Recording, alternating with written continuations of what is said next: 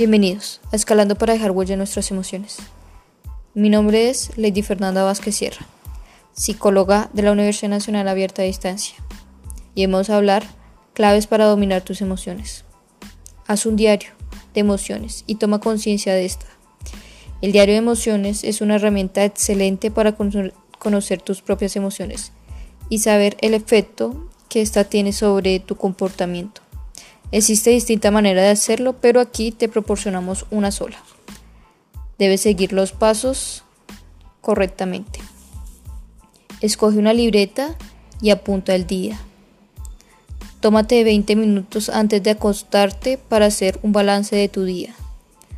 Anota aquellas emociones que han, que han surgido.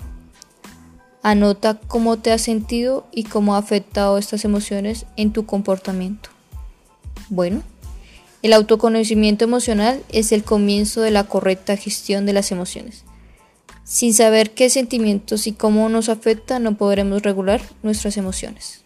Gracias.